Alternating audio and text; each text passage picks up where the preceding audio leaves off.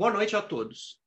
Sejam muito bem-vindos a mais uma Terça Literária, seu encontro semanal com os autores entrevistados pela União Brasileira de Escritores, a UBE. Eu sou Rogério Duarte, secretário-geral da entidade.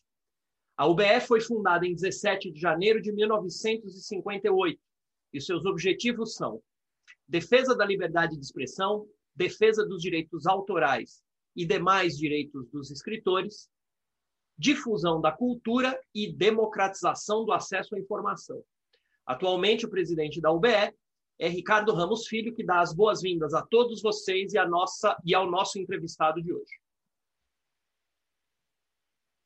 Só precisa abrir seu microfone, Ricardo, por gentileza.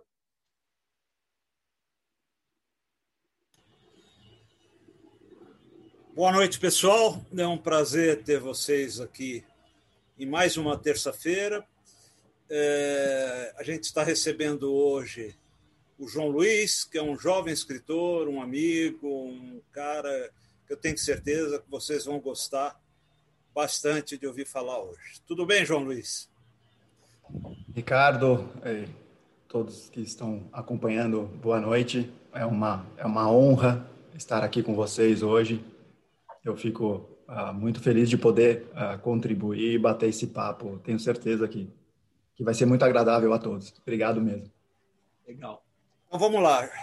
JL, tem, um, tem uma pergunta que é uma pergunta mais ou menos tradicional. A gente sempre começa com essa pergunta. Né?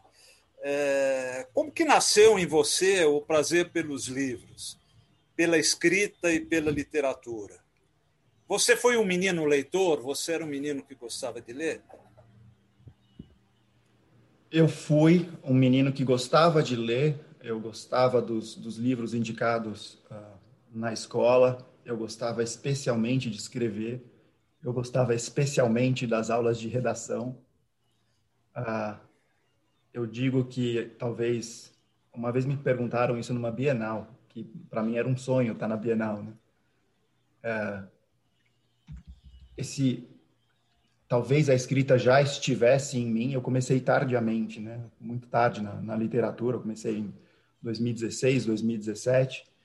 Ah, eu brinco que a vida me levou primeiro a dar uma volta, a me mostrar é, lugares, sentimentos, pessoas, para eu poder depois, com alguma experiência, contar isso em história. Então, eu tive sempre muita facilidade de escrever qualquer coisa, qualquer coisa. Até Ricardo sabe, acompanhou a minha história. Eu fui bancário por muitos anos da minha vida, então eu tinha eu tinha facilidade de escrever aqueles manuais complexos e até meio chatos, né, de compliance, e eu escrevia de uma forma lúdica. Eu colocava personagens porque era um era um tema chato. E as pessoas do banco vinham me me elogiar, falar: "Caramba, a gente nunca pensou nisso", né? Então, mesmo antes de ter a literatura na vida, e eu ouvi de um grande escritor amigo meu que se tornou amigo meu, me falou assim, é, eu não sabe, eu não sei se você foi um bom executivo na sua época profissional, mas eu tenho certeza que você é um ótimo escritor. E é o Ricardo Ramos Filho que me falou isso em 2016. Ah, então a literatura, eu acho que ela ela me acompanhou na vida, ah, mas quietinha, sabe? Ela ficou me mostrando as situações para eu mais tarde poder contar. Eu acho que ela veio no momento certo, no momento em que eu em que eu tinha história para contar, é, em que eu tinha material rico. A literatura para mim, a minha cachorrinha fazendo auê, né? É, a literatura para mim é como se eu pudesse pegar o leitor pela mão e falar: deixa eu te contar essa história. Então, eu não quero que e eu tento fazer isso, né? O entre pontos é isso, né, Ricardo? É colocar o, o leitor no banco do ônibus junto com o Pedrinho para o leitor fazer a viagem e, e, ver todas as personagens, todas as situações pelo olhar do Pedrinho. É, então eu acho que eu acho que a literatura sempre teve dentro de mim. É, e hoje eu assim, eu sempre achei muito difícil ler poesia, por exemplo. Eu estou amando ler poesia esses dias, esses últimos. Durante a pandemia eu li muita poesia é, então, eu acho que eu, eu, sou, eu sou ainda muito novo na literatura. Eu estou me encantando cada vez mais e eu, tô, e eu fico muito feliz de, de dizer que sou parte da literatura. Eu acho que é isso. Ricardo. Legal. Então deixa eu explicar para, deixa eu explicar primeiro para o Antônio Carlos. JL é João Luiz, tá, Antônio Carlos? Tá? João Luiz. Boa noite, Raquel Naveira, e boa noite, boa noite, Sandra, que entraram depois. Fala. Boa noite, Ricardo. Olá. Ricardo, é que a gente pulou a apresentação do JL, e como tem gente que não conhece o JL, posso, posso fazer a apresentação dele depois dessa primeira pergunta? Claro, faz sim, faz sim. Para quem não conhece o JL, ele é escritor aqui de São Paulo. Ele estreou no meio literário em 2017 com a publicação do livro Entre Pontos, é, que é esse livro que ele acabou de comentar, que foi uma obra classificada entre as cinco melhores do segundo prêmio Kindle. Em 2018, ele lançou o livro Borboletas Azuis e se sagrou finalista do segundo prêmio Pólen de Literatura. Em 2020, ele publicou o livro O de Casa, em formato de e-book, e participou como autor convidado da antologia Aglomerados, obra recém-lançada em parceria com renomados escritores. Ele participou de vários eventos literários, como o Dia Mundial do Livro e as Bienais do Livro em São Paulo e Rio, em 2018 e 2019, e participou em mesas de conversas com leitores a convite da Amazon é, KDP. Nas redes sociais, JL Amaral tem mais de 220 mil seguidores. Vamos lá. JL, você acabou de falar, né? É, é, você passou pelo mercado financeiro, você trabalhou em banco, né? Só mais tarde fixou-se na literatura, só mais tarde você resolveu escrever. Essa dedicação hoje é exclusiva? Você hoje está conseguindo ser só escritor? Então, é, eu acho que foi de novo, a vida me preparou para esse momento sem eu saber. Durante a minha vida na, no mercado financeiro, eu, eu, sempre fui muito, sem ser sovina, né, o, o, o, mão fechada, mas eu sempre guardei dinheiro. Eu sempre pegava algum, algum, alguma parte do que eu recebia e guardava. Eu fazia o famoso pé de meia, né? Aquele, eu ouço minha mãe falando esse termo, né? Pé de meia. Faz um pé de meia que um dia a gente pode precisar. E quando eu saí do banco em 2016, é, eu tinha de um lado um certo cansaço do mercado financeiro e do outro uma vontade grande de saber se eu tinha fôlego para escrever um livro, para escrever um romance. Eu não sabia é, se eu tinha literariedade nem fôlego. E eu fui tentar.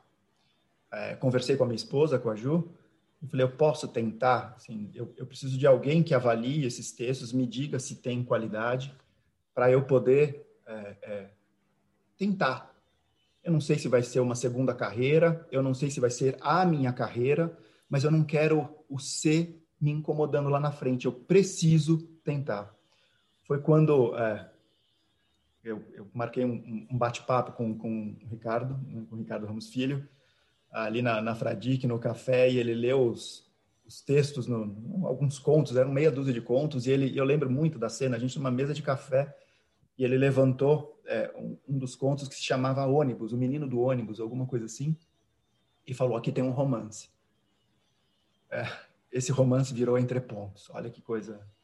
Aí ele falou: eu não quero mais ler os seus contos, eu quero, eu quero que você comece a trabalhar no formato romance, porque você é um escritor. Então, eu estar aqui hoje, e eu falo isso pro, pro Ricardo é, sem problema algum, e N vezes, toda vez que a gente se fala, eu falo isso para ele.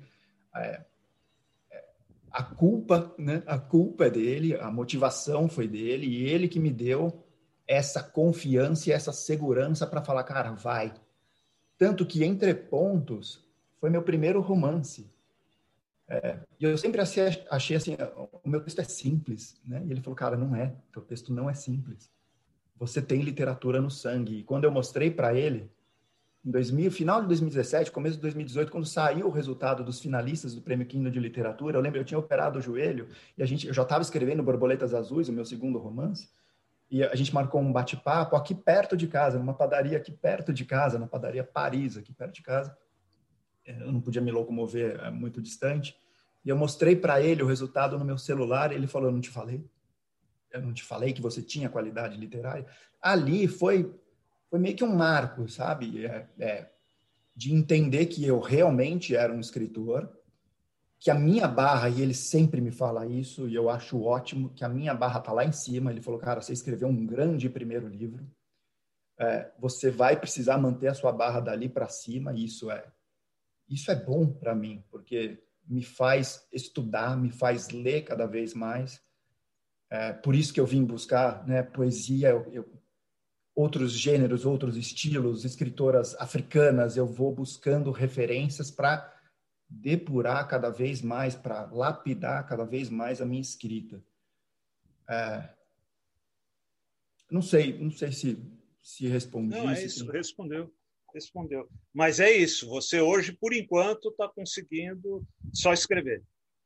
Eu ainda, assim, é um taxímetro, né? As economias vão sendo consumidas no dia a dia. O que eu faço é, por exemplo, Entre Pontos conseguiu um contrato com, com um editor agora formal, borboletas ainda não.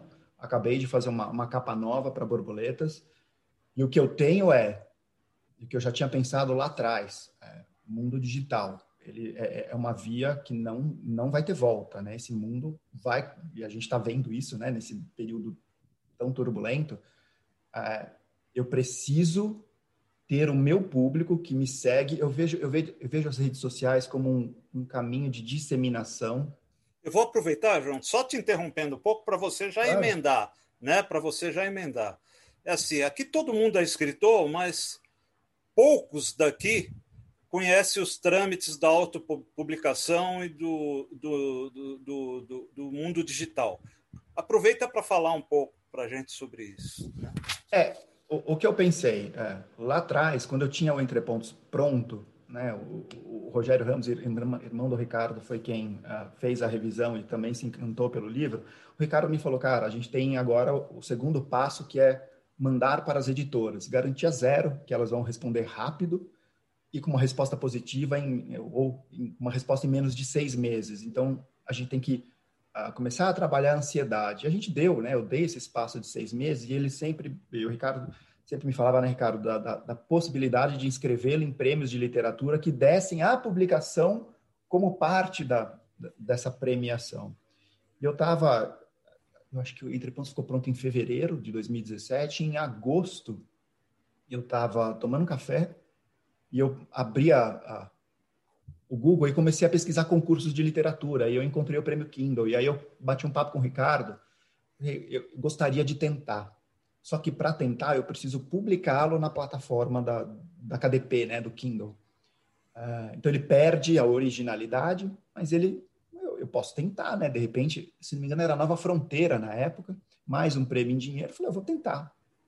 E eu fui e acabei sendo finalista três anos depois, ele veio conseguir um, um, um contrato de, de editora. A Borboletas também foi assim, coloquei, mas ele ainda, ele ainda não tem um contrato, tem duas editoras uh, analisando.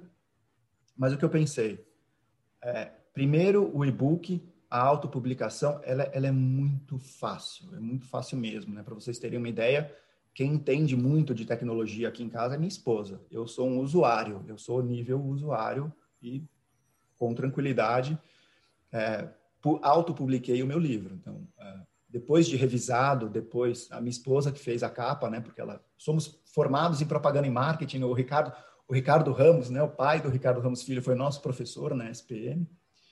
É, então, minha esposa sabe é, tratar foto, sabe tratar imagem, teve agência, então ela fez a capa de Entre Pontos.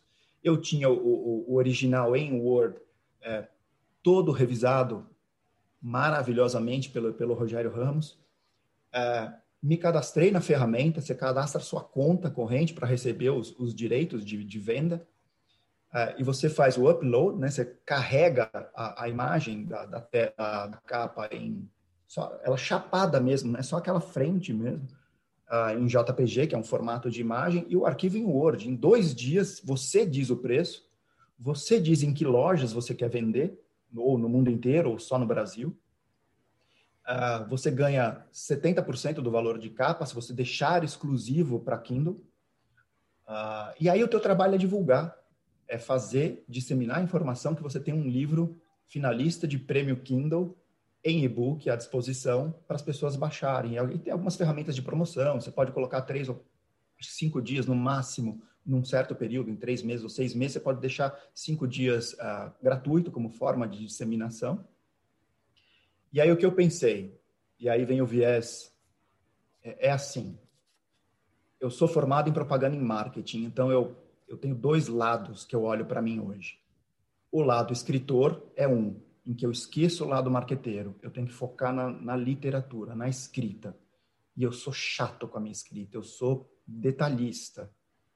Eu quero que o Ricardo, quando leia, e eu gostava muito quando isso acontecia, ele, ele, ele se emocionava, ele, ele nem me respondia o que eu tinha perguntado, ele falava, espera, deixa eu me recuperar, porque você me pegou nessa tua, nessa tua escrita. E eu gostava disso, porque eu sabia que eu tinha acertado a mão, eu tinha escolhido a palavra certa. Em determinado momento, eu tenho que esquecer o escritor e partir para o publicitário, para o mercadólogo, eu não gosto do termo marqueteiro, que tem um viés negativo, mas para o mercadólogo e entender o JL Amaral como uma marca e os meus livros, os livros do JL, como produtos.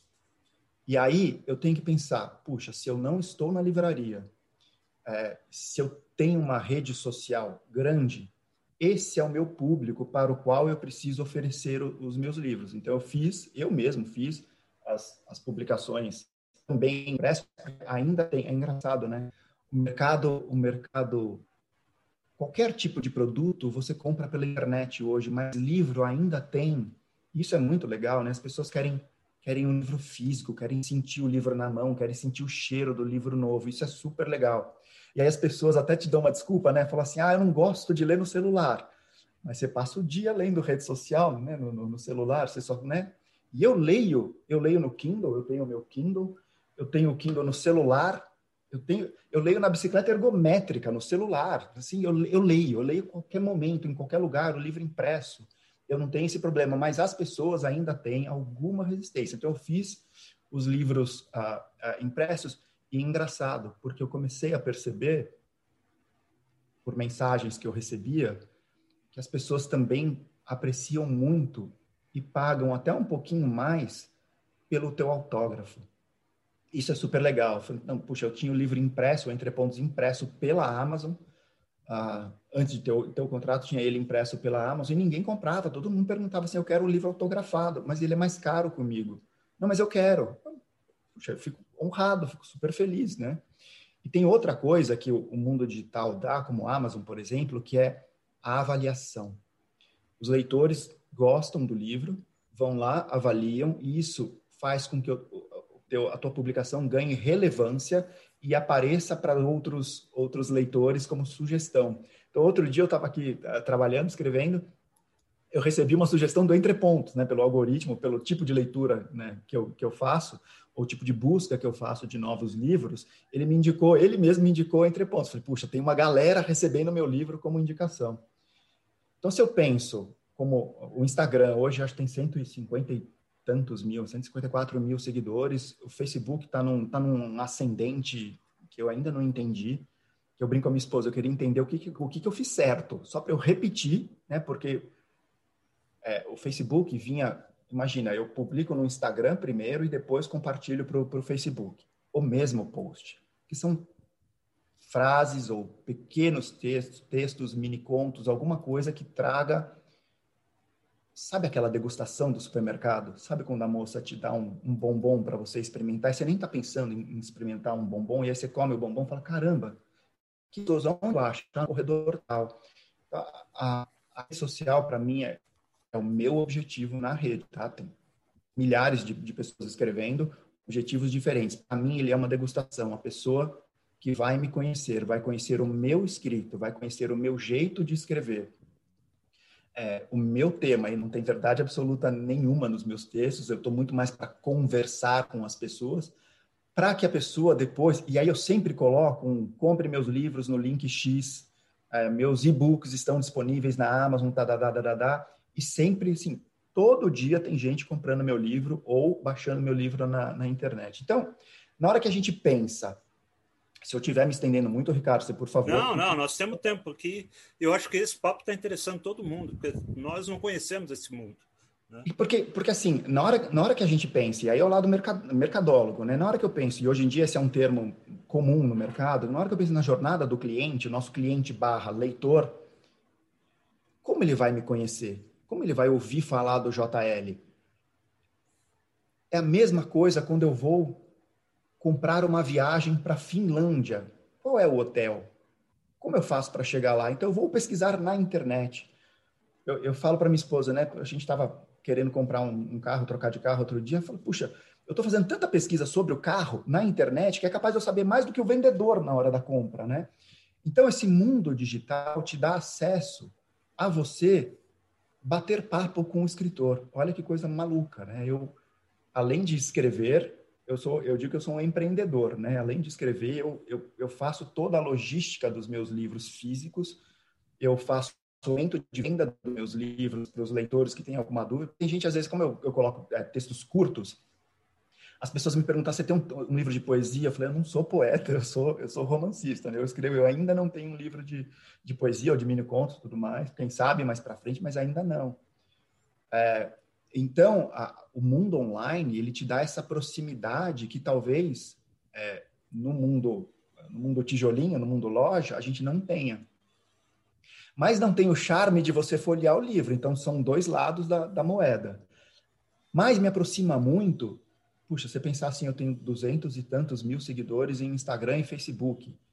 É, se eu lanço um livro, é o primeiro caminho que eu vou vender, porque essas pessoas, eu não quero, assim, eu não posso publicar alguma coisa no Facebook, no Instagram, na rede social, e quando chegar meu livro para as pessoas ser uma coisa completamente diferente, né? Então, essa sincronia, ela é extremamente importante nessa relação.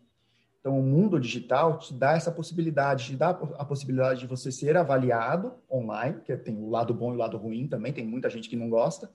Uh, então, você pega nomes, você pega Valteiro Gumãe, e tem, e tem é, é, avaliação ruim. Aí você pergunta como, né? Mas tudo bem, faz parte do jogo.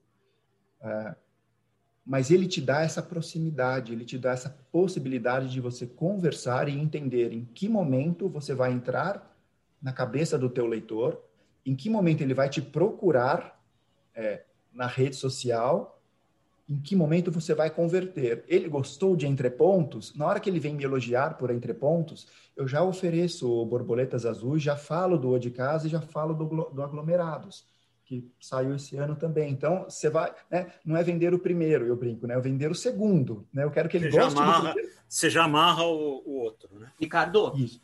Posso, posso mostrar a página da, da Amazon com os livros? Posso mostrar? Pode, pra, pode claro. A gente pode. tem pessoas que não conhecem.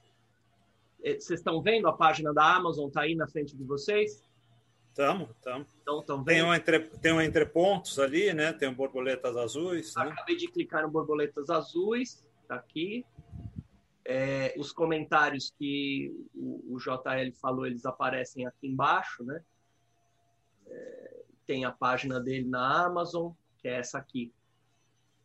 Então tem, dá para comprar pelo Kindle, dá para comprar com capa comum, né? E tem os preços.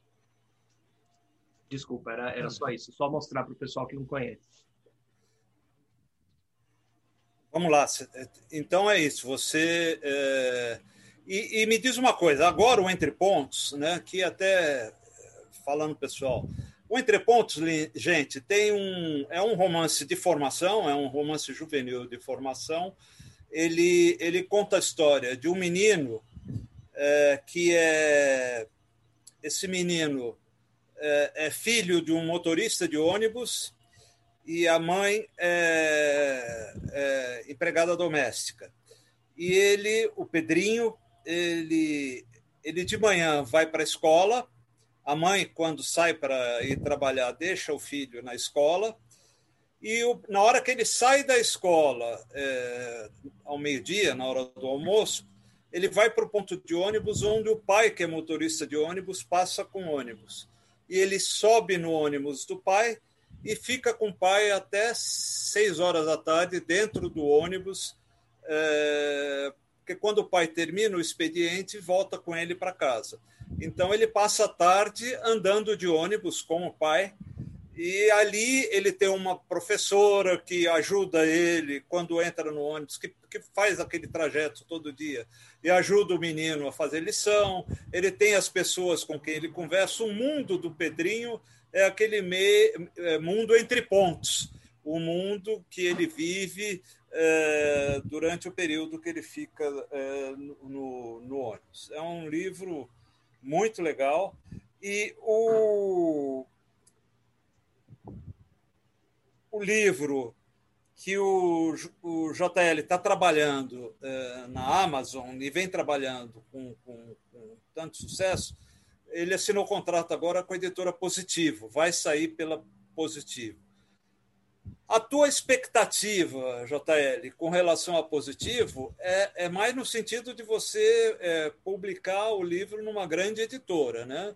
Não no sentido realmente de vendas, porque você acredita que você vai conseguir na positivo em termos de venda o que você vem conseguindo, é, vamos dizer, trabalhando você mesmo as vendas do livro no, no ambiente da Amazon? Eu acho, é, como, como eu, eu faço, né, como eu tenho um Instagram é, de, de escrita, vai, é, razoavelmente grande. Eu faço parte de um grupo de, de escritores, esses escritores do Aglomerados, por exemplo, ah, em que a gente discute muito esse tipo de coisa, né? Qual é o formato ideal? Se a gente tem que ir para publicação independente, se a gente vai para uma editora, se a gente tenta um agente literário, se eu lanço só e-book, como é que eu faço? Eu sempre falo, falo, gente, não tem uma fórmula única, nem certa, nem melhor. Eu acho que se a gente conseguir a somatória, é ainda melhor é, de ter uma, uma grande editora com uma boa distribuição, te colocando em, em posição de destaque nas livrarias, de você ter uma força, porque não. Aí sou eu falando, tá? Não dá para eu contar, entre aspas, só com a editora me comunicando, né? Fazendo a minha comunicação. Eu tenho que ajudar a editora, né? Os meus 220 mil seguidores, eles viram, entre aspas, uma moeda de troca, mas uma, uma, parte da negociação. Fala, caramba, eu tenho, eu tenho uma turma que gosta pra caramba do que eu escrevo na, na rede social e para quem eu vou oferecer o livro. Então, a, a, possibilidade de eu ter algum sucesso vendendo esses livros, os físicos, é maior do que se eu não tivesse na rede social. Então, essa disseminação e essa, esse compartilhamento, para vocês terem uma ideia, Facebook, ele tinha 17 mil seguidores em dezembro. Hoje ele está com 77 mil seguidores. Em dois meses eu ganhei o que eu não ganhei em três anos de Facebook, que é o que eu brinquei com vocês, né? O que, que eu fiz de certo que eu queria repetir. Eu simplesmente coloquei um post que eu já tinha colocado em outro momento, que era um trecho, Ricardo, do Borboletas Azuis, quando o Marcel está na casa dele e passa uma tempestade que derruba as folhas da roseira e ele fica bravo com a, com a, com a tempestade, porque a tempestade desfez a roseira dele, né? Destruiu a roseira dele, aí ele vai viajar, uma semana depois ele volta, a roseira tá lá forte, pujante, tá bonita, novas flores, ele falou, caramba, entendi. A, a vida, de vez em quando, precisa de algumas tempestades para tirar do caminho as folhas secas, as folhas que a gente carrega e já não precisam mais. Esse post que eu já tinha publicado antes explodiu. Esse post chegou a ter, se não me engano, 30 mil compartilhamentos. E eu tinha, na semana anterior, acho que eu tinha 200 curtidas num post. E esse mesmo post no, no Instagram dava 5 mil, 6 mil curtidas. Ele explodiu. Ele dá para dizer, ouso dizer que ele viralizou, né? Viralizou tem um patamar muito mais elevado, mas para o meu tipo de, de, de referência, do meu trabalho, ele viralizou. E ele começou a puxar na carona todos os outros, outros posts que eu fui colocando. Então, imagina, e todos esses posts levam me siga no Instagram, né, para aumentar essa rede. É, gostou do meu trabalho? Meus livros estão em JL Amaral. Coloco o link da minha da minha loja online lá para os meus livros impressos, para meu, os meus livros digitais. É, então a gente tem a gente tem que usar a rede social como um como um a mais, viu, Ricardo? É, então, não importa se Borboletas Azuis está sendo visto por uma editora menor, mas puxa, que parece ter uma distribuição ok, né, razoável, não uma distribuição enorme como uma, uma grande editora, tá bom. Então eu vou ajudar você na comunicação, na divulgação, porque é bom também para a editora que eu a divulgue, né? Vira um, vira um jogo de ganha-ganha. Isso é importante para os dois lados, né? Porque a editora acaba carregando outros livros que eu posso, numa parceria, é, é, é, divulgar também. Então, esse mundo digital, ele é parte, né? Vê, vê o Itamar, né? Vê Torto Arado, que está bombando na internet, né? Aline Bay, né? Com peso da morto. É, a Aline, então, Bay, a Aline Bay faz muito esse trabalho na, nas redes. Né? Isso, mas, é, mas eles são o ponto fora da curva. Os livros deles são sensacionais, premiadíssimos, né? É, e a Aline, a gente fala, né? Gisele Mirabai ganhou o primeiro prêmio Kindle de literatura, faz muito bem esse trabalho.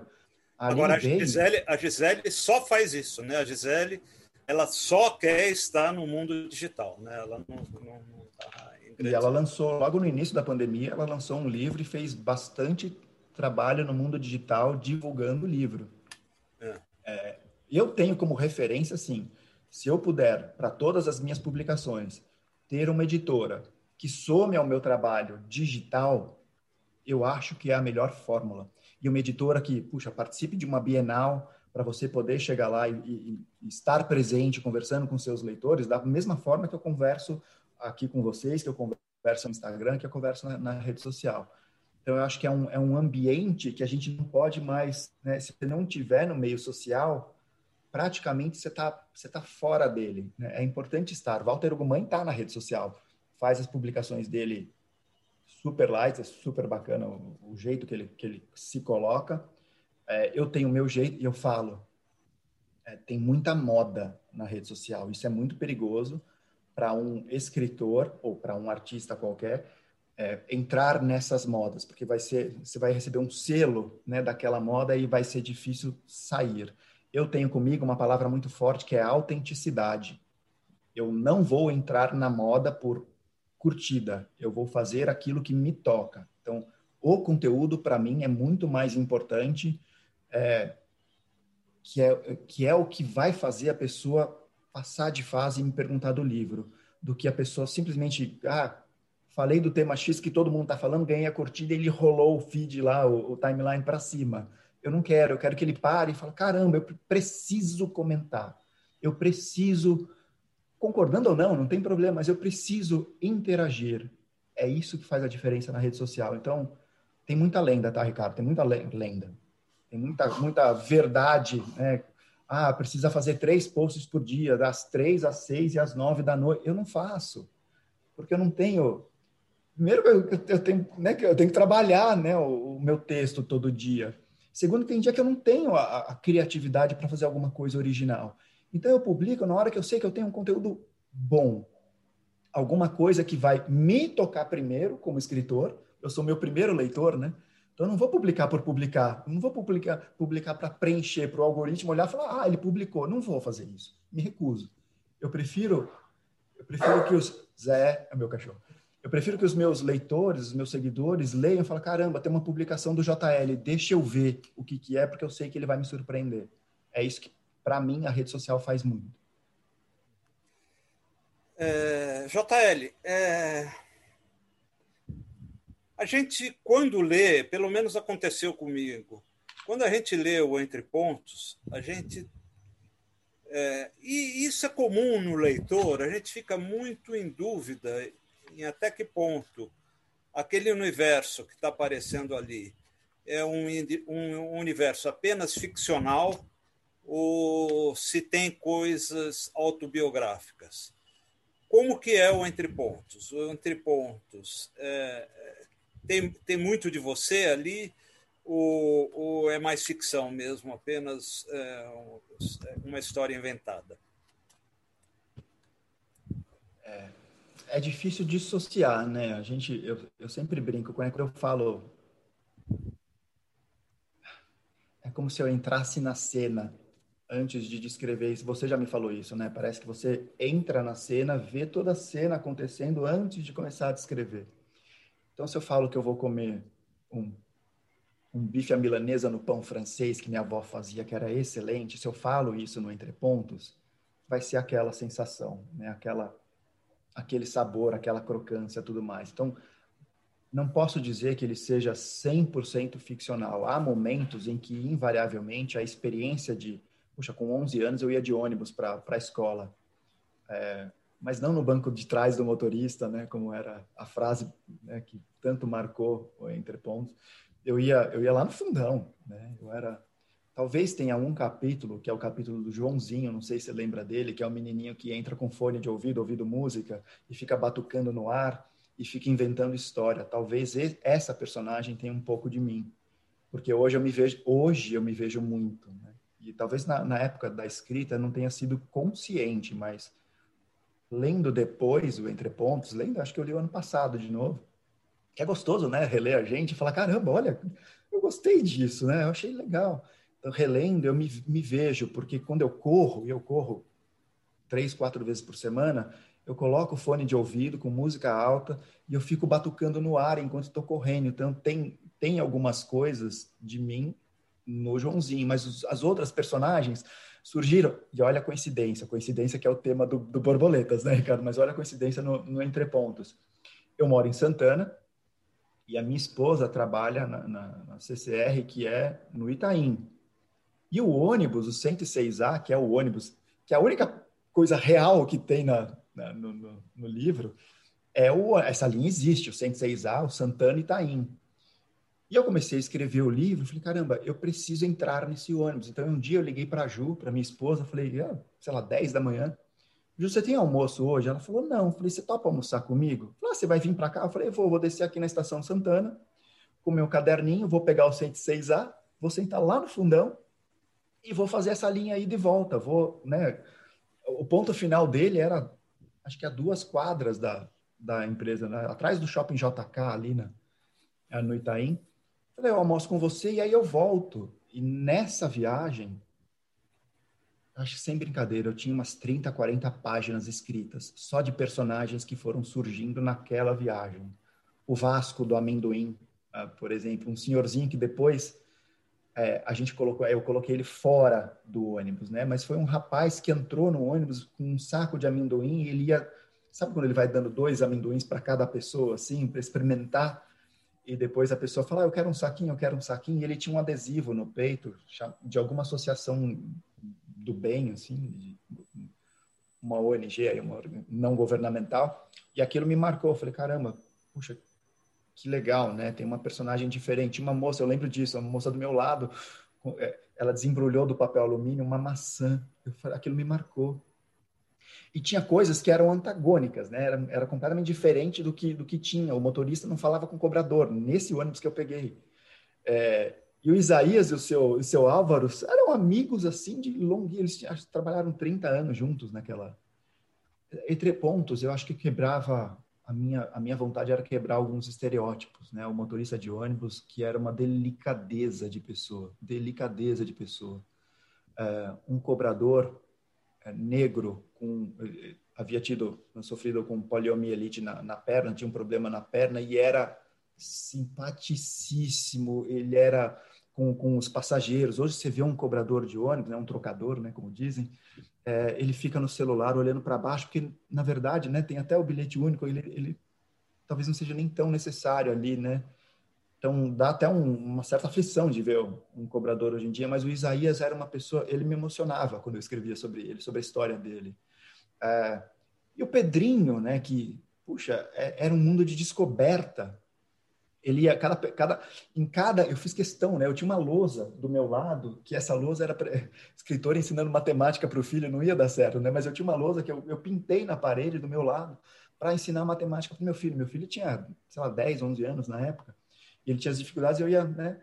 E nessa lousa, que era a parede inteira, eu desenhei o itinerário do ônibus, do 106A, e eu fiz questão de que cada ponto, em cada ponto subisse um personagem. É, como meio, como um fio condutor da história. Então, cada, cada capítulo é uma personagem que vai passando na vida do Pedro enquanto, enquanto ele cresce. Essa linha, essa linha do ônibus, esse itinerário, acaba sendo até a linha da vida né, do, do Pedrinho. e aí no final tem o, tem o fechamento. Então, é um livro que você pode ler até em tirando o primeiro e último capítulo, se não, se não me falha a memória, você pode ler em qualquer ordem que ele faz sentido, né? É muito gostoso. Tá dando umas cortadas aí, o, o, o João Luiz. Você, todo mundo está percebendo ou sou só eu? Ricardo, eu acho, eu acho que é você, você está congelado. Para nós, pelo menos para mim, você está congelado. É, o Ricardo está congelado para você também, João é, JL? Acabou de congelar. Ele estava tava normal, acabou de congelar para mim. É, mas não tem problema. Ricardo, você está com a gente? Pronto, agora, agora Ricardo está de volta. É, vamos aproveitar, então, enquanto a conexão do Ricardo está voltando. É, para quem quiser fazer pergunta para o JL, então, eu, a gente já tem. JL tem, tem várias pessoas lá no, no. Como é que se chama? No YouTube que dizem que te amam. É... Você tem uns fãs lá.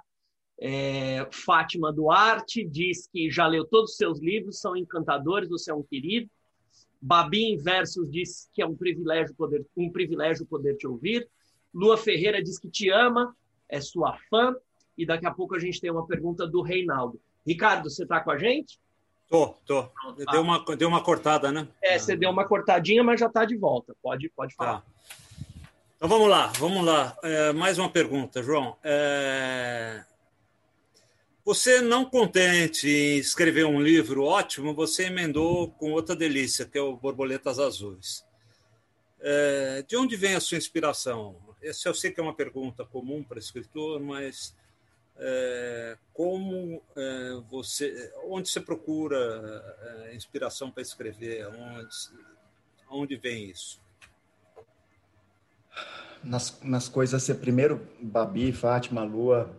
A Fátima, uma seguidora querida, comprou meus livros, uh, leu meus livros, elogiou todos. Muito, muito obrigado pelo carinho. Babi e Lua, eu sou muito fã, são duas escritoras uh, que a gente se conheceu por Instagram, estão no, no Aglomerados, na nossa coletânea, escrevem muito. Essas duas moças escrevem muito. Eu ainda quero um livro de vocês, viu? Vocês estão me devendo livros.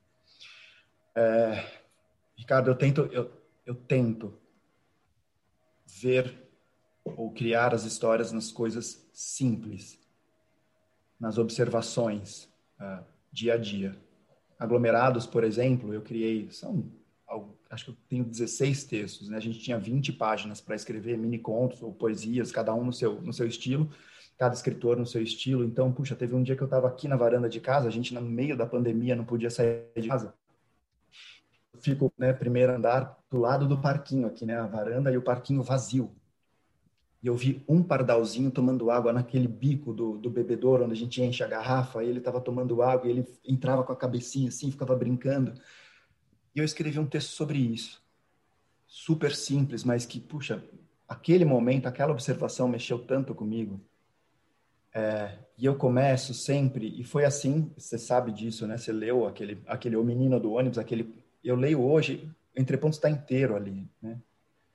E eu vou escrevendo, eu vou, a página em branco, ela não é um terror, ela não me bota medo, ela me, ela me desafia no bom sentido. Eu olho para ela e falo, o que, o que, que você vai me trazer hoje? E começo a escrever sobre qualquer coisa. É, borboletas, eu tive um primeiro papo com você que a borboletas ele era para sair outra história eu sempre quero discutir alguma coisa que é meio comum, mas sob um outro olhar. Borboletas, eu queria falar sobre morte, mas uma morte, a, a, morte tinha um viés não pesado, ele tinha uma viés de, puxa, por que a gente espera uma notícia né, ruim na vida, como, sei lá, uma pandemia ou tem uma doença, para então ter um clique de vou curtir a vida. E numa uma conversa com você, a ideia foi amadurecendo, e aí é engraçado, né? É, é uma coisa que eu tenho muito comigo. Eu, eu não apresso as minhas ideias. As minhas ideias surgem quando eu estou lavando louça. Isso é uma coisa muito pessoal, né? Eu acordo muito cedo, 5, 5 e meia, e eu vou lavar louça, cuido dos meus cachorrinhos e tudo mais, e eu vou lavar louça todo dia. Todo dia eu sei que eu vou sair correndo com a mão molhada, secando, porque surge alguma ideia que eu não posso perder, porque se eu não anotar na hora, eu não lembro. É, e a ideia das coincidências na vida de Bella e Marcel, que não é spoiler, né? primeiro parágrafo, né? Bela e Marcel são protagonistas. Uma história linda de amor, linda mesmo. Eu, eu coloco um amor que transcende ou que vai além do amor, entre aspas, me perdoem, né? Do amor comum, do amor homem-mulher, mulher-mulher, homem, tanto faz, mas do amor carnal. É um amor que transcende, é um amor que não importa que você esteja longe, contanto que você esteja feliz. Não importa que você esteja comigo, contanto que você esteja feliz. Então, Bela é uma bailarina maravilhosa que vai morar em Nova York, que é o sonho dela, Marcel fica. Só que no primeiro parágrafo, o livro já começa assim: é o Marcel saindo do enterro de Bela. É tão simples quanto isso. E eu, o que é mágico para mim é que quando eu fiz, quando eu fiz a linha do tempo da vida de Marcel e Bela coincidindo, é, eu escolhi, eu construí essa linha do tempo para desconstruir, porque eu queria algo que prendesse o leitor até o final, é, que ele ficasse até o fim querendo entender, mas por que que Bela morre, né? É, e aí tem toda a história, tem todo o desenrolar da história que faz acontecer. O Ricardo, né? O Ricardo me falou, e eu, eu, brincava com o Ricardo, ele lia os meus materiais, os meus capítulos, e ele fazia os comentários que a minha esposa fazia também, né? Inclusive o nome do livro, né? Ricardo e Ju escreveram na página, né, em páginas separadas, mas na mesma semana. Esse livro tem que chamar Borboletas Azuis. Eu falei, caramba, eu não tinha nem pensado no título ainda, eu estou preocupado com a história, né? E, vo, e, vocês dois, Ricardo, né? Você e a Ju me falaram, me perguntaram na mesma semana, me falaram na mesma semana. Caramba, Bela morre, eu tinha esquecido. Porque a, a história estava tão gostosa da vida deles que passou. Eu falei, cara, mas era o primeiro parágrafo, né? Então, essa, essa inspiração, eu acho que vem dessa observação, Ricardo, de o que mexe comigo. E, e foi uma coisa que o Marcelino Freire me falou, né? O ano passado, quando fiz o curso com ele lá de, de escrita, ele falou isso com muita propriedade, né, Marcelino? É, o texto tem que mexer com você, escritor. Tem que te dar alguma coisa, né? Se ele não mexer com você, pode esquecer, deixa lá que você não acertou a mão. Então eu, só, eu faço questão de essa inspiração vem do que que eu posso colocar mais. Por isso que eu saio correndo da minha louça, eu saio correndo falo, nossa, eu tenho que falar sobre isso, porque isso vai mexer. Isso vai dar essa, essa pontadinha gostosa é, que a gente tanto precisa. E o de casa, que é o meu e-book, ele sai a partir do aglomerado, e aí eu já, puxa, eu tinha lido os contos da Lígia Fagundes Telles, eu, nossa, eu lia e eu relia, eu me encantava cada vez mais. Eu ficava lendo, eu falava, caramba, é, é demais, é, é maravilhoso isso. E veio, e essa inspiração veio, a história veio chegando no tempo de pandemia. E eu acho que o de casa veio muito mais para mim. Ele lembra muito entre pontos, viu, Ricardo? Só que ao contrário de seu Pedrinho, é, já é um senhor, o seu Adélio, que está é, confinado em casa. O filho é médico, cuida de, de, pacientes com Covid, e ele é um escritor. E ele começa a observar né, o passarinho em cima do, do muro. A Lua leu esse livro, adorou também. É, então, essa, as inspirações vêm das coisas simples. Eu acho que tem tanta literatura nas coisas simples, tanta literatura. E você falar isso da minha literatura, e eu fico muito feliz, né? Quando você fala que você, eu, eu, coloco o leitor dentro da sala, dentro do ambiente, dentro da casa do Pedrinho. É, é aí. Eu acho que a, a, minha literatura vai no simples. É essa, isso que me inspira. JL, é, fazer mais uma pergunta, Rogério? Já vamos para as perguntas. Você que sabe. É, pode, pode fazer. Acho que dá, dá tempo de mais uma. Dá tempo de mais uma. Tá. É... Você tem consciência, e eu já conversei isso com você, você tem consciência de que suas obras são cinematográficas, né? É, a gente vê no teu texto muita cena, parece que você está vendo um filme, né? É, há algum entendimento já para algum texto seu virar filme, alguma coisa já conversada? Eu, essa foi uma das, das pontas que eu trabalhei, de novo, né? Aí é o lado mercadólogo, é o lado empreendedor.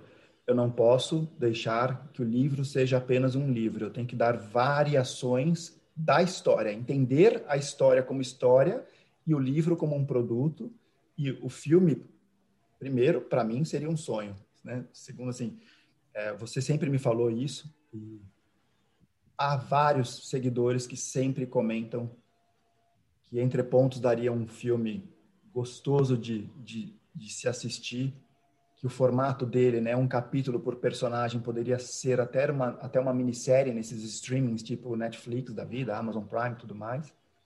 Uh, borboletas, e eu fiz questão de enriquecer, de detalhar, de estudar muito o balé clássico, né? Ele tem nome de passos, tem o tecido do figurino. Eu fui muito, né? Eu assistia muito vídeo no YouTube de, de, de peças de, de balé, de danças, né? Para ser muito fiel, para que um dia, quando alguém se interessasse em roteirizar, a história estaria pronta. Então, é, nesse final de ano, nesse fim de ano, a teve um, um, roteirista que me chegou por contato, né, o contato do meu agente, falou, cara, tem alguém é, que pode ler o teu material. Ele falou, cara, tem muito valor. O que a gente precisa é alguém que banque essa ideia.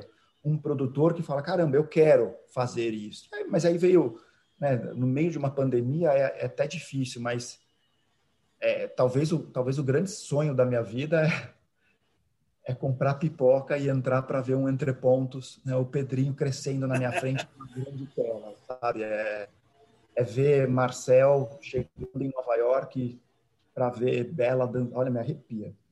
Para ver Bela dançando no, no, Lincoln Center. São cenas que me marcam demais na escrita, que me emocionam demais.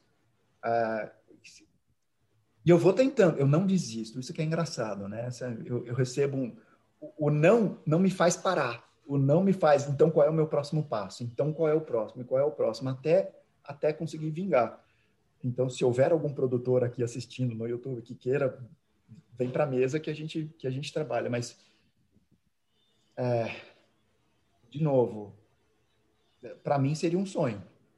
Entre pontos é entre pontos eu, eu ainda vejo como um central do Brasil, né? Olha a ousadia eu ainda, eu ainda vejo. Ele, ele, é uma história simples, né? Ele é uma história, eu digo, uma história pé no chão, uma história de pé descalço, de terra batida, é. né? Do quintal da casa dele. É um não seria, de... não seria um filme caro, é um filme que se passa aqui nas ruas de é um São filme, Paulo. É né? um filme de diálogos tudo.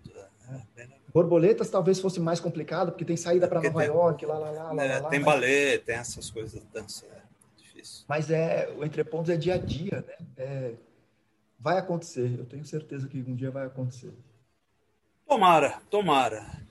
JL, foi uma delícia conversar com você. Espero que você tenha gostado de, de falar também. Rogério, vamos ver aí o que, que a gente tem de pergunta. A gente sempre abre, viu, JL? Para o público ah. poder perguntar também, porque senão fica só a gente. Tá? Então, essa, esse momento, mais ou menos, a gente abre para o público. Tá? Legal, obrigado. Vamos lá, Rogério. Obrigadão.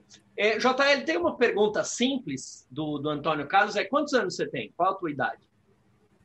47. 47, tá bom. Essa é, essa é mais rápida.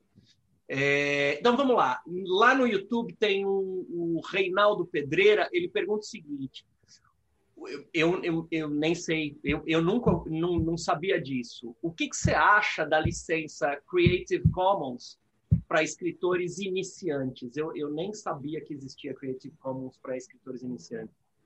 Eu não conheço, para ser bem honesto, eu não, não, não conheço. Eu preciso eu pesquisar, porque talvez seja um outro caminho aí para mim. É, agora, eu, eu, se você me permitir, eu queria emendar. É, é, é, eu não conheço licença. Eu, eu sabia de, de Creative Commons para imagem e tal. Para escritor iniciante, eu não sabia. Mas na Amazon, você falou que é, existe a possibilidade de você ficar com 70% do, do preço de capa. Eu queria te perguntar isso. Explica um pouco melhor. Como é que é? Você, esses 70% são fechados? Na promoção, como é que funciona? Como é que é essa, essa, essa porcentagem? Sim, é, a, perfeito. Tua pergunta é ótima. Assim, os 70% eles recaem sobre o preço de capa que você define, o preço é teu.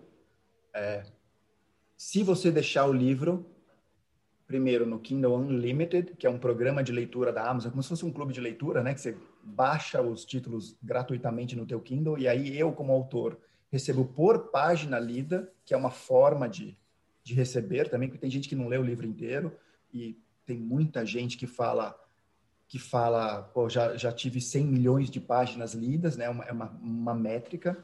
Então, o livro tem que ser exclusivo do Kindle, não posso ter em outra plataforma uh, de e-book. Se eu quiser colocar numa outra plataforma, eu recebo 35% do preço de capa. E existem promoções em que a Amazon te manda um e-mail e te explica que aquela promoção vai ser o livro a cinco reais, porque é um fomento à literatura digital, à leitura digital. E, portanto, você vai receber, naquele período de uma semana, um mês, é, 35% sobre o valor promocional.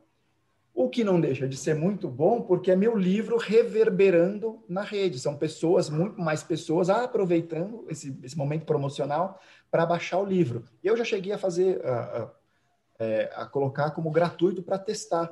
Não é tanta gente que baixa, né, porque é uma, é uma forma de disseminar, mas, puxa, tem gente que fala assim: ah, tá de graça, eu vou, eu vou baixar. Puxa, legal. E eu quero que essa pessoa conte para um, para outro, para outro. Né? Eu estou apostando não nesse que a pessoa está baixando de graça, estou apostando nesse como um investimento, né? Que a pessoa vai gerar, vai gostar tanto que ela vai gerar as compras posteriores.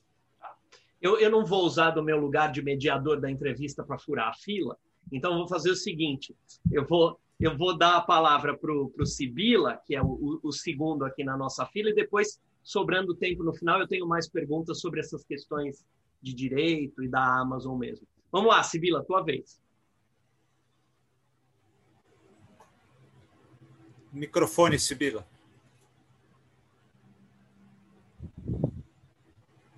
Agora sim. Ah, acho que agora foi, né? Foi, foi. Ainda bem que você não tomou a vacina no meu lugar, né, Rogério? o, o, JL Amaral, foi muito interessante, muito gostoso te, te ouvir nessa, nessa caminhada, pela, nessa jornada do herói aí pela, pela, pelos caminhos do, da internet, do livro virtual e tal. E para mim foi muito bom porque eu não entendo nada disso. Eu tenho quatro livros na, na Amazon, na Submarino e não sei mais aonde, mas se me pagam, vem, pagam, eu não entendo nada, absolutamente nada. É, na verdade, o que me dá grande prazer são os meus livros que estão ali na, na livraria, nas livrarias, né, da, da Martins Fontes, por exemplo, e tal. É, mas é, eu queria te fazer uma pergunta nesse sentido, porque nessas entrevistas muito boas, muito pertinentes que a UDE tem feito aqui às terças-feiras, às vezes vêm autores é, que são vinculados ao, ao, livro impresso, ao livro físico, às vezes de outra forma, ao livro virtual, e vieram já pessoas, algumas, algumas, alguns autores, algumas autoras, que trabalham dentro dessa perspectiva do, do livro que eu chamo do livro social. São pessoas que, pelo valor social da obra, e eu acho isso muito bom, é, tem mais seguidores, 10 mil, 15 mil, 20 mil, não sei. Veio uma autora aí uma vez que tinha, é, não é, Rogério, acho que 15 mil seguidores, tem, tem mais seguidores do que eu vou ter vendendo meus livros na livraria o resto da minha vida. Então eu te pergunto, é, não que seja o teu livro, eu não li, honestamente, eu não li seu livro, vou ler agora com, com muito, muito gosto. E a minha pergunta é o seguinte: o valor social da obra, às vezes, não está suplantando o valor literário? de, de, de um livro. Às vezes a obra não tem valor apenas porque fala da, da etnia, ou da problemas de gênero, ou problemas de classe social. E tem valor e é muito bom que fale disso. Mas não me parece, às vezes, que tenha a mesma pegada literária. Qual é a tua opinião? O que, que você acha disso? A, a gente tem a gente tem visto ramificações, né? É.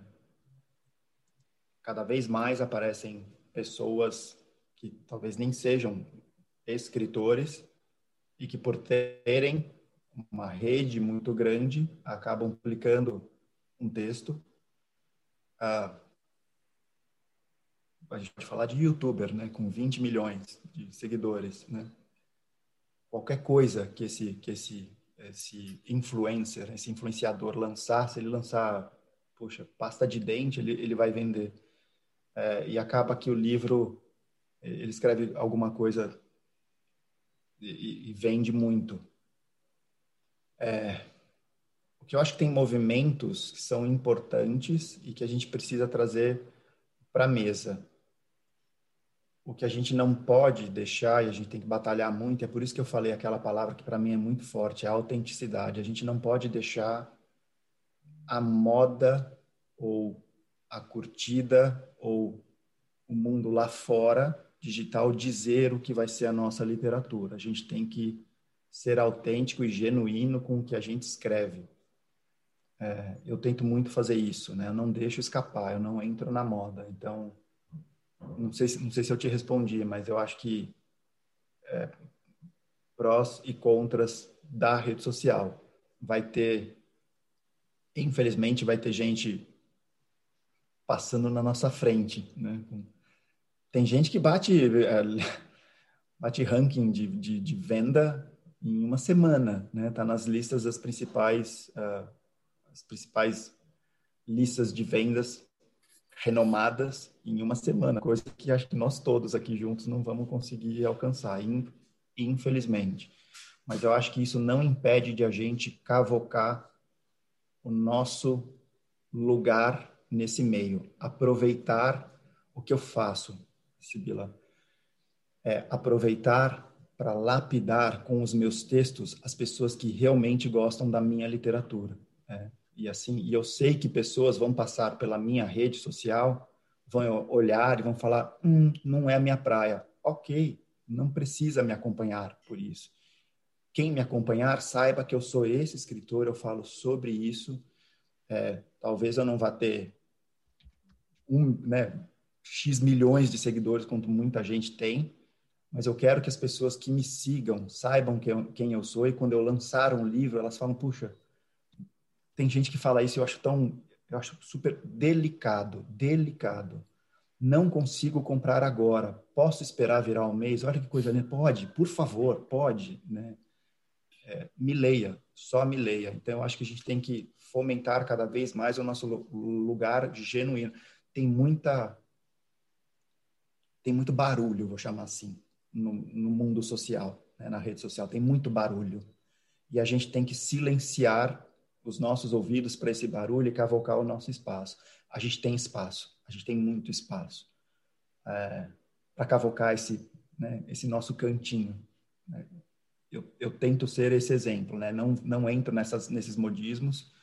É, meus números, graças a Deus, eles vão subindo devagar, né? Tem gente que explode de um dia para a noite, está com um milhão de seguidores. Mas faz quatro anos eu vou, né, subindo uma escada aqui difícil. Mas contanto que as pessoas que estejam comigo sejam leais, saibam quem eu sou, né? Eu acho que tem, eu acho que a gente tem espaço, viu, Sibila? Eu acho que a gente pode garimpar, sim. Jota, eu posso mostrar a página do seu Instagram para os, os, as pessoas que estão na sala e não conhecem? Não tem problema, porque acho que é. Desculpem a bagunça lá, hein, gente? Não, Desculpem mas... a bagunça.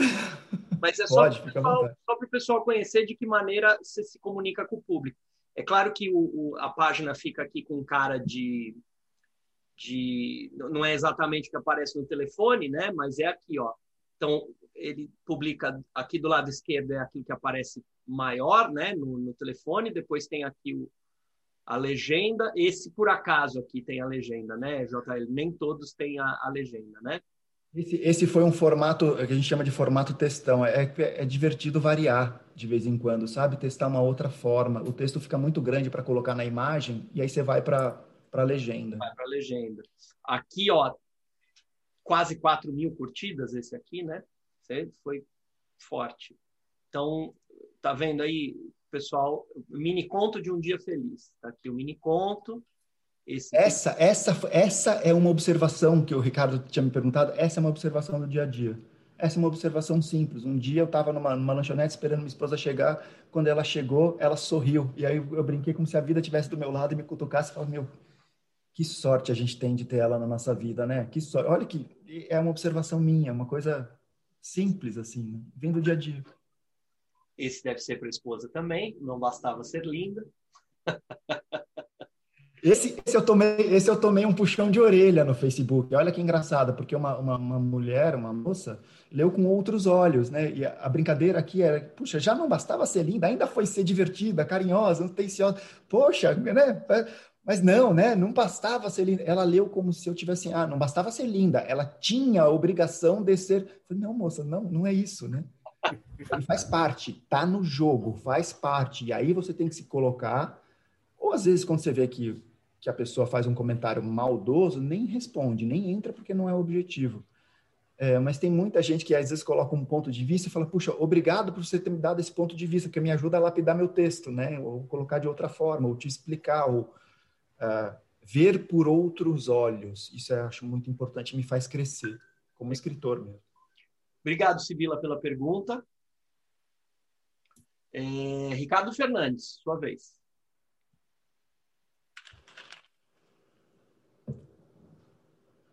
Tudo bom, João? Tudo ótimo. Tudo bom? Parabéns. Eu não li seu livro, mas me deu vontade agora ouvindo você. Vou, vou entrar na Amazon ou no seu site para poder comprar.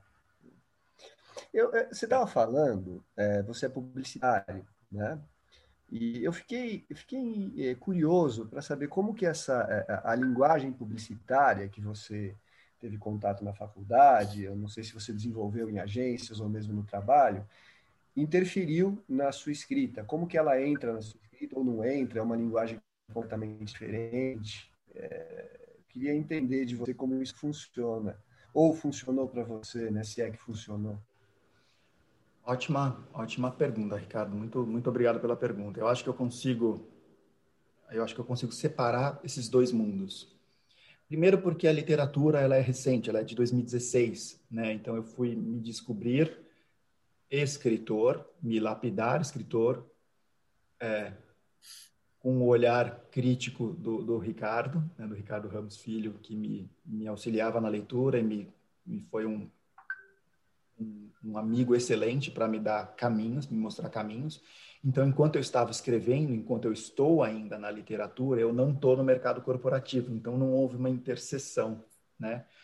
É, se eu olho para trás hoje, Ricardo, talvez eu possa dizer que em algum, algum vários momentos na minha vida eu, sem saber, talvez tenha usado de forma inconsciente, né? De forma como se fosse deixa eu ser usado de novo, como se fosse um dom. Eu tenho usado literatura nos meus textos corporativos. Eu lembro um, um presidente de banco que me pediu, né, ele ia assinar uma, uma mensagem para o banco inteiro. Ele falou, quero que você diga isso, isso, isso, isso, isso, e saiu, falou, quando eu voltar para da reunião, eu queria ver esse texto. Falei, tá bom. Sentei na minha mesa, comecei, e era engraçado que eu ouvia o jeito dele falando o texto para mim, e eu fui escrevendo, eu fui como se fosse o, o, o escritor fantasma, né, o ghostwriter, eu fui escrevendo eu lembro hoje eu, eu entregando para ele, e ele era um senhor sisudo, né? serião, assim, ele pegou o texto na, na mão, assim, começou a ler, e ele parou, ele olhou para mim e falou, cara, eu te passei esse texto no e-mail, de onde você tirou? Eu, falei, ah, eu fui escrevendo, você me falou que queria falar isso, isso e aquilo, eu fui bolando aqui, fui... Falei, mas você está usando os termos que eu uso. Eu falei, ah, mas é o senhor que está assinando, não sou eu. Né? Tem, as pessoas têm que ler, e quando lê o seu nome embaixo, tem que falar, tem que ouvir o senhor lendo essa mensagem, né? Ele falou, caramba, eu estou impressionado. Então, Ricardo, eu acho que eu acho que a literatura, cada vez mais eu dou razão para o Ricardo Ramos, a, a, literatura estava em mim e escondidinha ali, quietinha, me mostrando as coisas acontecendo e falar, cara, vai, vai ser feliz na literatura. E é o que está acontecendo hoje. A literatura, se um dia eu voltar para o mercado corporativo, e talvez não seja difícil, né? Vai arrumar, né? arrumar um emprego, né? A literatura não sai mais de mim. Ah, não sai de jeito nenhum, porque é a minha terapia eu saio correndo pela rua, eu vou pensando nos meus personagens, nos meus textos. É, é, é delicioso. É delicioso isso. É, legal. É, eu, eu te perguntei, porque eu fico eu também sou publicitário, né? formado pela SPM, inclusive, aqui na, na Vila Mariana. Né? Isso, eu, ali na, na Alvarovim. Na Alvarovim, exatamente. Fomos, até, até pela idade, a gente deve ter se cruzado por lá. E, e, assim, me chama a atenção o poder de síntese que a publicidade tem, né? Você é obrigado a, a, a resumir. E isso tem muito, isso chega, você chega nas palavras, né? É, pouco, em poucas palavras. Eu acho que esse poder de síntese, não sei se para você é, funciona assim, mas talvez ajude a, a, você a construir um texto sem, sem é, é, é, mais conciso, né? E mais claro. Eu não sei se, se você vê por aí. Eu tenho, eu tenho, eu tenho alguns, algumas manias, vai, digamos, né? Eu coloco meu meu texto no no Word e ele tem que ficar bonito para mim, não só pelo pelo conteúdo, mas pela forma. Então eu vou lapidando as palavras para que elas se encaixem até de uma forma bonitinha no parágrafo, sem ficar aqueles espaços enormes, né? descobri a higienização outro dia foi uma liberdade para mim, né? Foi tirar, nossa, porque ele quebrava e me dava algum jeito. É, então, assim, o meu jeito de escrever é bem o que você colocou. Primeiro eu coloco a ideia no, no papel sem, sem muito critério. Eu deixo a, a, ideia, o download, né? Deixa, deixa o texto vir, deixa essa ideia vir. E depois eu saio lapidando o texto, tentando usar menos palavras possível, mas as palavras certas. Talvez a publicidade, eu nunca fui do lado agência, eu sempre fui do lado empresa.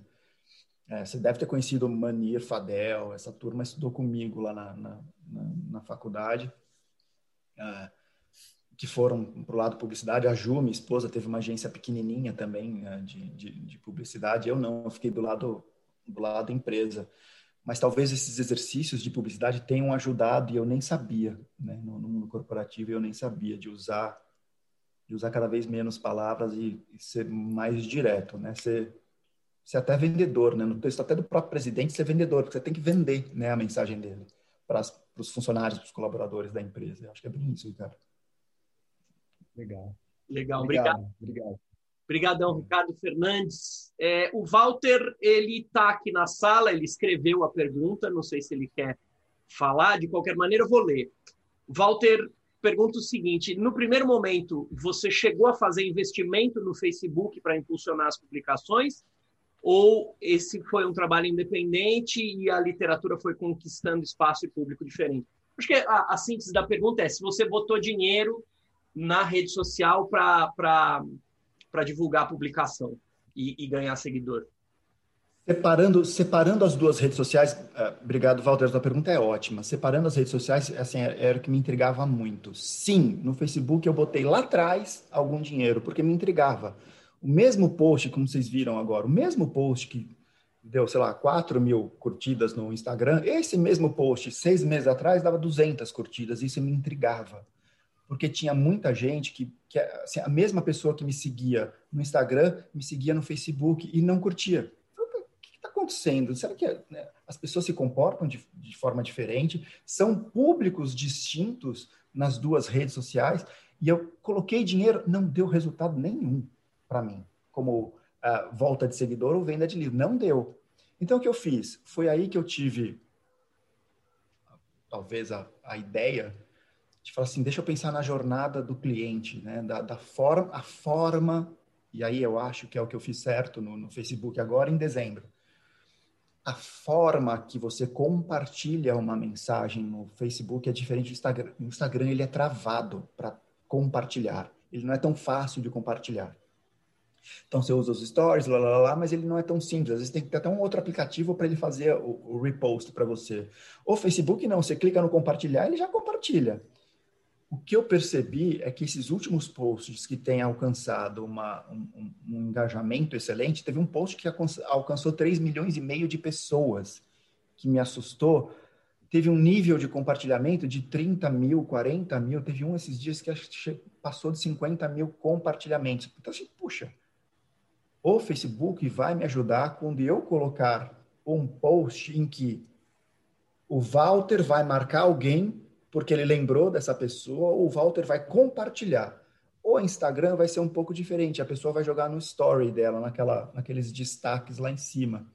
E aí, quando você começa a entender as redes sociais, e especialmente, eu tomo muito cuidado com isso, é quando você começa a trabalhar, quando você pensa no seu conteúdo, como eu consigo é, é, ser fiel ao meu público, não é o que eles querem ler, mas às vezes é uma provocação que faz o teu leitor falar, caraca, eu não tinha pensado nisso, eu não tinha olhado por esses olhos, eu não tinha visto assim.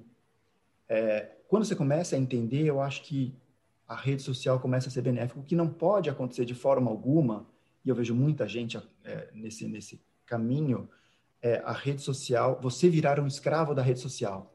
Você virar um escravo de curtidas, de compra de números, não pode acontecer. Senão você vai enviesar para moda, que era o que a gente estava falando com, com Sibila, né? A gente vai enviesar para moda. Eu vou escrever tudo que todo mundo está escrevendo e não é minha praia.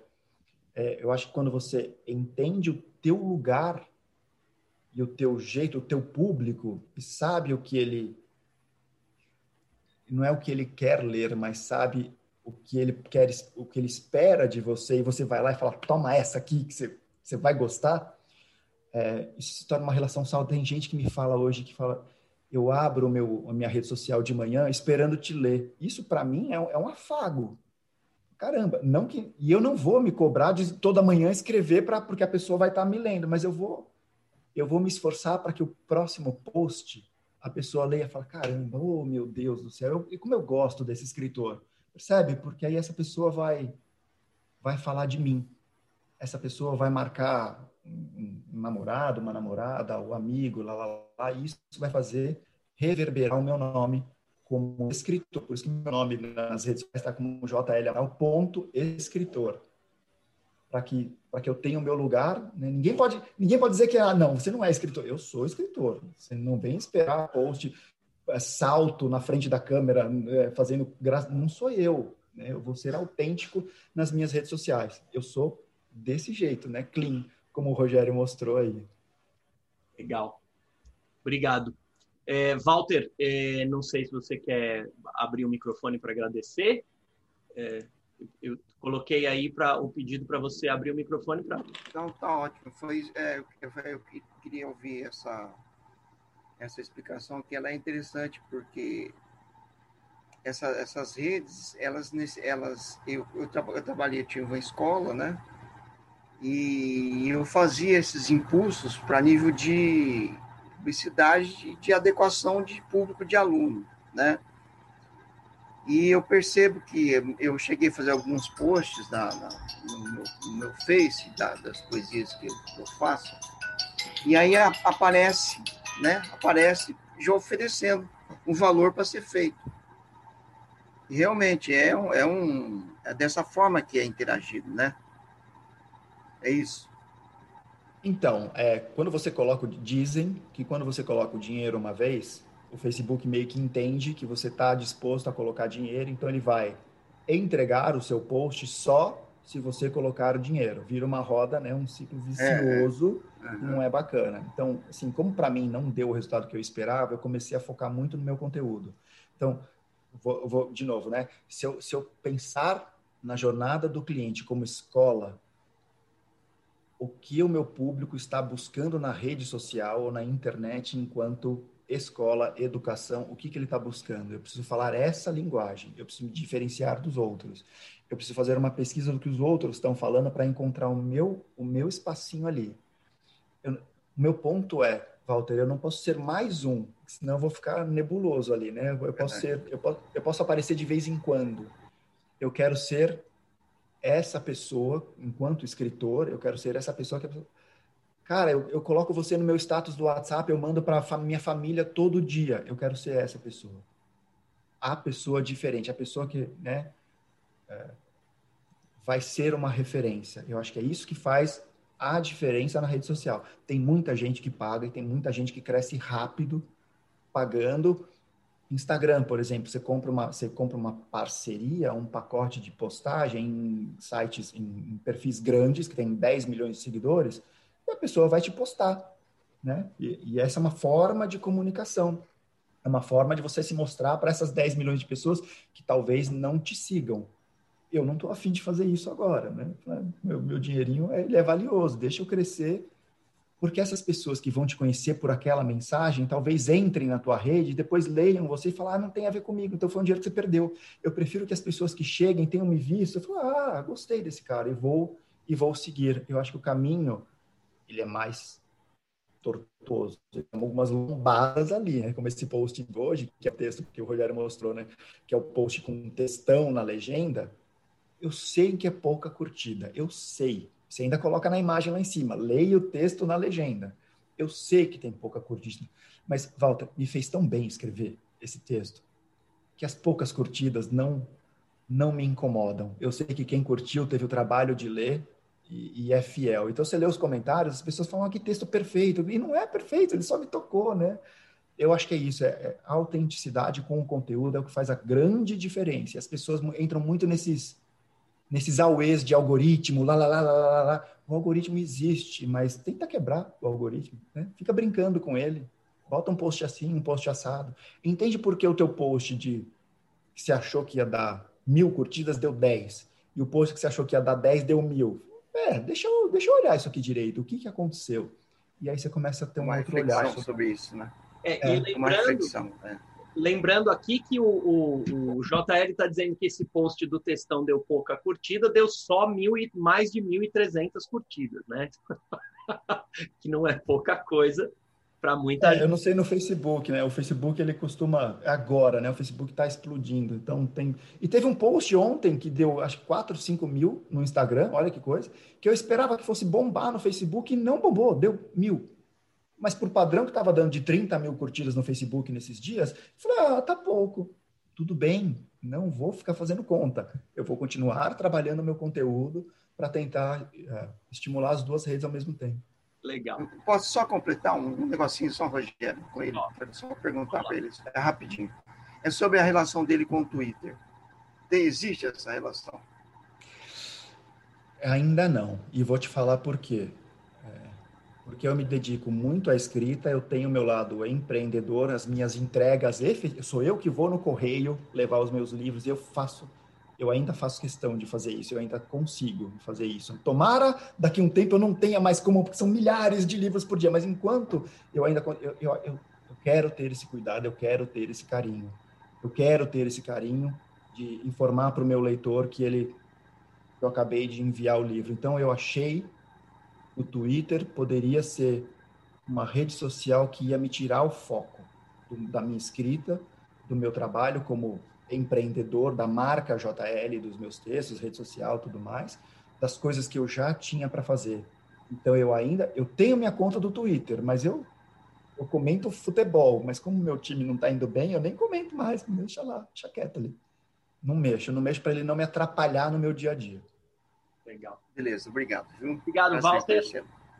Bom, a última pergunta da noite é da Raquel, e aí a gente encerra. Vamos lá. Bom, em primeiro lugar, eu gostaria de, sim de agradecer a aula que está sendo essa entrevista por, por um mundo completamente desconhecido para mim, ou muito pouco conhecido. É bastante interessante de observar esse, esse voo, essas andorinhas no céu seguindo outras, é muito bom. E eu vou complementar, estava pensando quando o Ricardo Fernandes comentou sobre a publicidade, a gente percebe que essa sua formação publicitária é muito importante, tanto no seu trabalho é, como um, um escritor, comunicador, numa, numa forma completa, um observador do cotidiano, fiel aos seus sonhos. E eu queria complementar assim: ele falou em síntese, né? Eu gostaria de colocar o elemento surpresa também queria que você falasse um pouco sobre a surpresa nos seus textos e lembrar que essa soma de síntese com surpresa é muito poética. E eu queria que você comentasse um pouquinho sobre essa dose de poesia que está nos seus textos. É isso. Muito, muito obrigado, Raquel. Eu sou, eu, eu, digo que eu sou, eu ainda sou um aprendiz nessa rede social e me sinto assim, graças a Deus, porque aí me faz cavocar cada vez mais e, e para mim é uma honra estar aqui com vocês. É, eu, eu aprendi que o elemento surpresa ele é, ele é fundamental, não só ao final de um capítulo, por exemplo, amarrando, né, o gancho para o próximo capítulo aquele, ah, meu Deus, eu vou ter que ler mais um capítulo, são três da manhã, vai, vai ter que ler, porque eu deixei uma pontinha aqui aberta para você. Mas nos, nos, textos curtos de, de internet, de, de, rede social, eles são chave para a pessoa te seguir. É, quando a pessoa não espera um final. eu brinco com, a, com, a, com, os meus textos, né? Às vezes eu estou numa pegada toda romântica, toda bacaninha, não sei o quê, e coloco no final trouxe churros. E é para dar essa quebrada, para a pessoa falar, caramba, né? Eu, deixa ser lúdico, deixa, deixa o texto te levar, entenda as palavras, né? Entra nessa dança com a gente aqui que está gerando conteúdo para você. É, então eu gosto, eu gosto da brincadeira, eu gosto da tentar escrever e a Lua que estava acompanhando para mim, ela é uma das melhores que faz a síntese dos textos. Ela tem um perfil chamado Soul de Lua, que é Soul de alma, né, em inglês é, Soul de Lua, e ela tem um poder de síntese para mim é, é sensacional. É, é, alguém que eu olho e falo, puxa, eu brinco com ela, eu preciso de um livro teu, Lua, pelo amor de Deus, eu preciso. Ela tem uma intensidade e ela estuda pra caramba, né, para escrever. E eu acho que eu tento é, ser sintético, simples, e esse fator, sabe aquela, sabe aquela respiração assim, que a pessoa lê, ah, é, é isso que me pega. Então, a, surpresa foi quando o presidente do banco leu o texto e falou: caramba, eu te passei, não, não passou. Então você, eu sempre falava, né, que eu não mandava e-mail no banco, eu levava o trabalho para a pessoa, eu queria ver nos olhos da pessoa a reação dela, porque os olhos não mentiam. Né? Aquele sorrisinho quando a pessoa está lendo e fala, acertei. Ou aquele, hum, aquela testa franzida, errei. Já sei que eu errei, só me dizem que ponto errei. Então, é, eu acho que tem muito disso. E a rede social, os comentários deixam muito transparecer essa surpresa. É super bacana quando a pessoa fala, puxa, não esperava esse fim é, no, no, teu texto, não esperava, né? É, teve um texto esses dias que eu coloquei, é como se fosse uma, uma, uma, uma moça dizendo, eu sei que eu posso ser feliz sozinha, eu me encontrei sendo feliz sozinha, mas eu não quero ser feliz sozinha. Você me acompanha? E eu coloquei só um travessão embaixo. É só abrir a porta. O que deu de comentário bacana, porque assim a pessoa imaginou a cena do rapaz ou do, de alguém, sei lá, do outro lado da porta já esperando, né? Então teve um outro que assim é, nos falamos ao telefone, uh, precisamos desligar, matamos a saudade pelo telefone, precisamos desligar, ela precisava atender a campainha, alguma coisa assim. Uh, abriu a porta, sorriu e me beijou. Então a pessoa, a pessoa não esperava. Caramba, ele estava lá. Falou, puxa, é, ele estava lá. Então são, às vezes a gente precisa, às vezes a gente fica pensando tanto num, num final tão intrincado, todo complexo, não sei o que, e tá e tá na simplicidade, tá na síntese, tá numa palavra, tá num gesto, tá numa eu brinco que amor é gesto, e as pessoas falam, como assim? Falam, mas o Ricardo me falou isso no nosso primeiro encontro, tem tanta gente que fala que já falou tantos e muito melhor que eu sobre amor. Quem sou eu para falar sobre amor? Mas eu falo sobre uma situação, um gesto de amor. Eu me encontrei nisso, sabe? De falar desses pequenos gestos, desses pequenos detalhes. Eu falo, amor não é palavra, amor é gesto. É, e as pessoas se encantam. Eu acho que está aí a, a força da, da. Estou descobrindo, deixa eu melhor colocar. Estou descobrindo a força dos meus textos nessa simplicidade. Não sei se, se respondi. Cadê, cadê a, a, a Raquel? Oi. Oi. Eu é. falei simplicidade, profundidade, sensibilidade, surpresa, síntese. É esse mesmo caminho, muito bom. Um abraço. Obrigado, Obrigado pela pergunta, Raquel. Obrigado sempre pela presença aqui com a gente.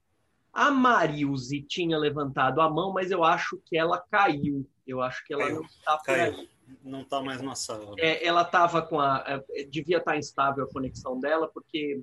Ela é, caiu várias vezes. É, ela entrou mais de uma vez, de qualquer maneira, enfim. É. Bom, então eu vou, vou pedir só uma gentileza, JL, que é eu apresentar os próximos entrevistados e a gente já se despede. Tá é, ótimo. Só um instantinho. Pessoal, as entrevistas da UBE continuam acontecendo sempre às, às terças-feiras. A gente só não teve na semana passada, que foi carnaval, que nós respeitamos. semana que vem, dia 2 de março, a gente tem Cristina Judar. Depois, dia 9 de março, Cristiane Costa. Dia 16 de março, Guiomar de Ramon. Dia 23 de março, Jefferson Tenório. 30, Alexandre Lobão. 6 de abril, Plínio Camilo. Ricardo, se você quiser se despedir do JL Amaral, essa é a hora, e aí depois o JL, se quiser, também se despede do pessoal, eu fecho. JL, obrigado. Foi um prazer te ouvir. Tenho certeza que todo mundo gostou muito. Esclareceu para a gente muita coisa que a gente não conhece. É, foi muito bom. E amigos presentes, um beijão para todos. Muito bom rever vocês por aqui. Rogério. Diga lá, JL. Eu fico, eu fico honrado se vocês me deixarem, me permitirem uh, chamar todos vocês de amigos também. Muito obrigado a vocês pela presença, muito obrigado, Ricardo, de coração. Você tem um lugar especial e você sabe disso no meu coração. Você é o responsável por não estar só aqui nessa sala de Zoom, como na literatura. Você me ajuda muito nisso, você sabe disso. Muito obrigado, me sinto honrado é, é, de estar aqui participando. Muito obrigado pela participação de todo mundo que esteve aí na, no YouTube ou fazendo perguntas por fora. Eu estou sempre à disposição de vocês. De novo, eu sou, eu sou um mero aprendiz nesse negócio de rede social e sempre que vocês precisarem, me acessem, me sigam, é, que a gente tem que fazer, né? Me sigam para aumentar a base, mas fiquem à vontade. Não esquece de curtir. É, dá uma curtida, compartilha, por favor, né? Muito, muito obrigado a vocês pela, pela acolhida. Muito feliz. Legal. Então é isso, gente. A semana que vem a gente, a gente é, volta às, às, à, à próxima entrevista da UBE. E em nome de toda a União Brasileira de Escritores, eu agradeço ao JL por essa entrevista maravilhosa, é, pela sua presença aqui, pela sua sensibilidade. É, muito obrigado e boa noite a todos. Boa noite. Boa noite.